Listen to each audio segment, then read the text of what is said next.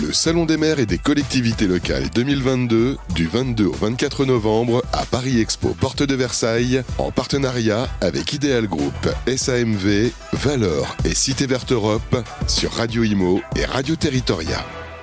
Bonjour à tous, bonjour à tous, bienvenue sur Radio Imo et sur Radio Territoria en direct du Salon des maires et des collectivités locales et je vous fais découvrir une association, une association euh, qui a noué un partenariat avec la police municipale. Il s'agit de Gilet Ukraine. Euh, alors vous l'avez compris, pour aider euh, l'Ukraine dans sa guerre contre la Russie. Pour ce faire, je reçois Nicolas Risterucci. Bonjour. Bonjour. Président de Gilet Ukraine. Alors dans quelques instants, vous allez nous présenter l'association et nous expliquer euh, le, concept. À ma gauche, Amandine Duzelier, bonjour. Bonjour. Chef de service euh, police municipale de Clermont-Ferrand. Et de l'autre côté, Adrien Porcubest, bonjour. Bonjour. Vous êtes vidéaste donc pour l'association, euh, l'association pardon, Gilet Ukraine. Alors, Nicolas, présentez-nous Gilet Ukraine. Donc, Gilet Ukraine, le propos, c'est de récupérer les gilets pare-balles déclassés, c'est-à-dire périmés pour, pour faire simple. Parce qu'ils ont une date de péremption. Hein. Mm, oui. Et voilà, en fait, les constructeurs préconisent une date de 5 ans pour remplacer les gilets pare-balles. C'est un autre sujet dans le sujet. En gros, à 4, 4, ans, 364 jours, les gilets sont bons. 5 ans et un jour, ils sont bons à être brûlés. Donc nous, qu'est-ce qu'on a? On est parti du constat simple. Par, vu qu'on est marié avec des Slaves, enfin moi je suis marié avec une Slave, euh, j'ai des amis qui sont mariés avec euh, des Ukrainiennes et donc ils m'ont demandé Nico, tu bosses avec euh, la police municipale, tu es bien copain avec eux. à la base, j'ai une entreprise qui fournit les policiers municipaux en coffre-fort pour qu'ils mettent en sécurité leur armement. Donc, vu que tu, es copain avec eux et que tu bosses avec eux, où est-ce que je pourrais acheter des gilets pare-balles dans les premiers jours de, la guerre? Je me suis donc rapproché d'amis comme Amandine et je leur ai demandé où est-ce que mon copain pourrait acheter des gilets pare-balles. Et ils m'ont dit, mais Nico, mais pourquoi tu achèterais des gilets par balles Enfin, pourquoi ton copain en achèterait? Partant du postulat qu'on en a des milliers où on ne sait pas quoi faire, à part dépenser l'argent du contribuable pour les détruire, les brûler, sachant que le Kevlar ne se recycle pas. Qu'est-ce que le Kevlar pour les auditeurs? C'est des couches d'une matière qui permet de retenir la l'ogive, la balle, pour éviter que la personne soit tuée. Oui, c'est comme des feuilles en fait. C'est hein. comme des feuilles, c'est ça. C'est une succession qui de feuilles. Empilées et compressées en fait. C'est ça, avec euh, voilà, qui sont réunies. Et l'idée, c'est que ça, tous les 5 ans, on est amené, enfin, euh, les, communes de France sont amenées à les détruire. Et donc, sachant qu'on ne peut pas le recycler, à polluer parce qu'on les brûle. Sur ce postulat-là, nous, on vient avec un constat qui est assez simple, qui est, qui est résumé en trois points. On fait économiser les dépenses de la commune. On leur permet en fait de ne pas avoir à brûler les gilets pare-balles. Parce qu'ils payent hein, pour les ils brûler. Payent pour les hein. brûler, c'est un concept. c'est une ineptie. Ils payent pour brûler quelque chose qui va polluer, plutôt qu'en fait nous on dit on vous les récupère gratuitement. On se charge de l'approvisionnement, de la logistique. On les anonymise, donc on les reconditionne, on les, on les recycle, donc c'est très RSE. Et on les envoie en Ukraine, protéger des vies, sauver des vies. C'est à destination des civils. Qu'on soit très clair, c'est pas à destination de l'armée. De, l'armée, voilà, on n'est pas dans le cadre du conflit. Et je rappelle que pendant cette guerre, c'est des civils hein, qui, sont, euh, qui sont visés. Hein. Majoritairement des civils, sachant qu'il y a aussi le medical staff, tout ce qui est le staff médical, tout ce qui est les, les gens qui prennent en charge les réseaux d'électricité, les réseaux d'eau. Donc ça, c'est des gens qui sortent. On parle d'un pays où il y a 50 millions de personnes. Je n'ai pas les chiffres exacts. En ce moment, 10 millions de personnes qui n'ont pas d'eau et d'électricité. Donc c'est écrasant le besoin. Et on est, je suis assez bien placé, au même titre qu'Adrien qui prendra probablement la parole, qui est notre vidéaste, parce qu'on est rentré régulièrement en Ukraine à porter nous-mêmes les gilets pare-balles. Donc on a des partenariats autant en France avec les différentes polices municipales, notamment celle de Clermont, que qu'en Ukraine avec d'autres mairies, la ville d'Odessa qui nous a reçus, la ville d'Ouman, Mykolaiv et, Alors juste, je précise hein, pour, pour, les auditeurs, c'est que c'est évidemment des gilets qui euh, n'ont pas euh, reçu de balles, hein, euh, qu'on soit clair. et même ces gilets-là, du coup, ont une durée de 5 ans. Donc voilà, on va peut-être voir avec vous, Amandine. Donc vous, vous êtes donc policière municipale, chef de service à la police de Clermont-Ferrand. il me semble que vous êtes la, première police municipale à avoir noué ce partenariat avec Gilet Ukraine. Alors une des premières et la plus grande ville qui, a noué ce premier partenariat, oui effectivement. Et, quand, quand, alors Adrien, est enfin Nicolas pardon est venu vous présenter ce projet, qu'est-ce que vous vous êtes dit à ce moment-là bah, bah, C'était un beau concours de circonstances parce que nous on devait faire brûler environ 80 gilets pare-balles. Donc euh, ben, c'était vraiment euh, à fleur de... C'était presque parti pour les faire brûler et on les a euh, conservés pour pouvoir justement les donner à, à Gilet Ukraine. Est-ce que c'était compliqué de euh, nouer ce partenariat avec, bah, il faut, faut demander l'autorisation Est-ce que c'était, on connaît le millefeuille administratif en France, est-ce que c'était long et compliqué Est-ce que c'était fastidieux ou au contraire, euh, Ben, le concept a tout de suite plu? Ben, on, on peut dire, nous, que notre maire nous a fait confiance. Enfin, il a quand même demandé un peu d'explication parce que donner euh, un matériel périmé, normalement, ça, ça implique quand même, est-ce que notre responsabilité ne pourra pas être euh, Bah oui. quand même remise en question? Donc, on lui a expliqué qu'aujourd'hui, la population ukrainienne est, euh, en train de mourir. Donc, euh, entre recevoir un gilet pare-balles qui est périmé et rien recevoir, bon, il, pré- il préfère aujourd'hui recevoir un gilet pare-balles périmé. Donc euh, il nous a fait confiance, carte blanche, et puis du coup on a pu, on a pu nouer ce partenariat.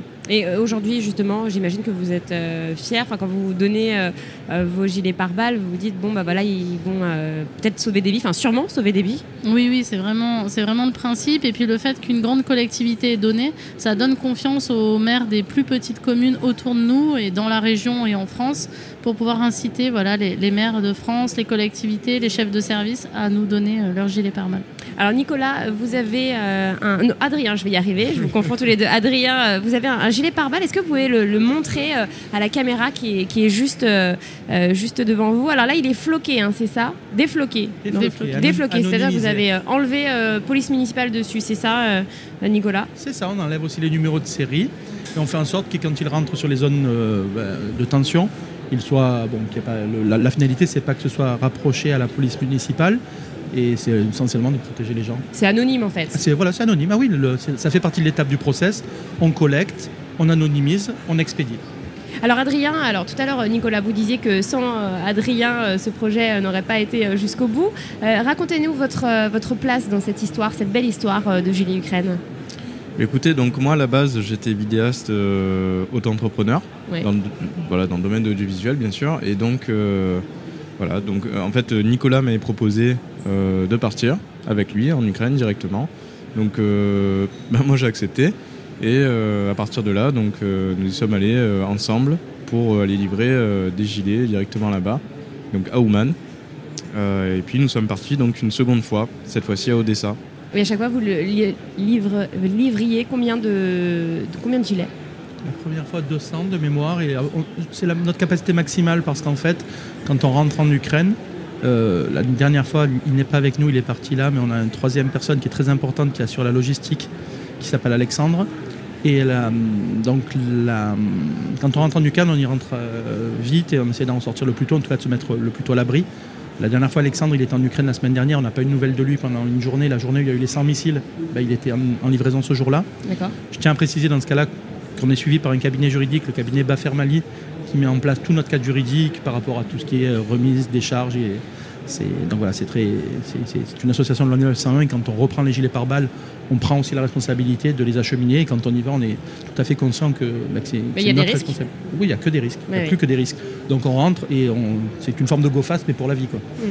Et donc, euh, alors aujourd'hui, euh, Adrien, vous êtes devenu donc vidéaste pour Julie Ukraine, c'est bien ça? Oui c'est exact Et comment ça se passe du coup? Bah écoutez, ça. Ça hum, dépend des jours. Non, bah écoutez, c'est beaucoup de travail. Beaucoup, beaucoup de travail pour mettre en place tout ça. Euh. On voit pas les. hum, Comment dire On voit pas les résultats euh, aussi vite. Euh, ça demande beaucoup d'efforts, beaucoup d'implication. Euh, mais bon, on- c'est, un travail continu qui fait qu'au fur et à mesure, bah, ça prendra de l'ampleur, qu'on pourra sauver de, plus en plus de vies. Voilà, c'est devenu une vocation. Donc voilà, on est totalement impliqué maintenant. Et justement, alors votre présence sur le salon euh, aujourd'hui, le salon des maires et des collectivités euh, locales, euh, est une. enfin, vous êtes là aujourd'hui pour justement vous faire connaître, pour vous faire connaître auprès des, des- des- communes, de ces maires, auprès des collectivités. Quel impact vous avez envie d'avoir auprès, auprès d'eux? Ben, quel impact on aurait, on aurait rêvé avoir et on a, dé- on a atteint ce, ce rêve-là. C'est dans l'idée, aujourd'hui, on a eu la chance de- d'avoir l'attention de M. Macron, de l'attention de M. Darmanin, de M. Dupont-Moretti. C'est-à-dire, On- ils se sont arrêtés sur votre oui, stand ils se sont arrêtés sur notre stand, on a pu discuter, on a pu échanger. Euh, Vous retrouverez sur nos chaînes YouTube et LinkedIn nos réseaux, bon, les montages de tout ça, parce qu'on a une équipe média en interne, que je remercie énormément. outre l'équipe commerciale, tout ça, bon, plein d'autres choses, mais restons sur le, sur le, le média.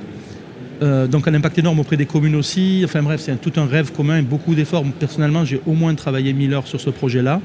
Donc je suis vraiment très satisfait de voir que j'ai réussi à mettre une réalité sur... euh, sur, sur- ben, ouais, enfin, nous, on sait à quoi ça ressemble de l'autre côté de la frontière et c'est un tout autre univers. Et ouais, c'est magnifique, c'est fa- c'est fabuleux. Quoi. Ouais, on vous sent euh, passionné, touché, et euh, on sent que voilà, c'est euh, c'est votre bébé, hein, vraiment, plus que Bah, ça. c'est plus que notre bébé, c'est plutôt qu'on cherche à sauver le bébé des autres. Ouais. quoi. Alors justement, euh, vous, avez euh, amené des photos avec euh, Macron. Alors vous, vous avez un, un- un très, un très beau stand où vous, vous avez euh, un, un coin photo, vous prenez en photo. Alors ça, c'était le chef des armées, hein, c'est ça C'est ça, l'aide au camp. Alors, je l'ai demandé, je l'ai, citer, même si je ne sais pas exactement ça fonctionne.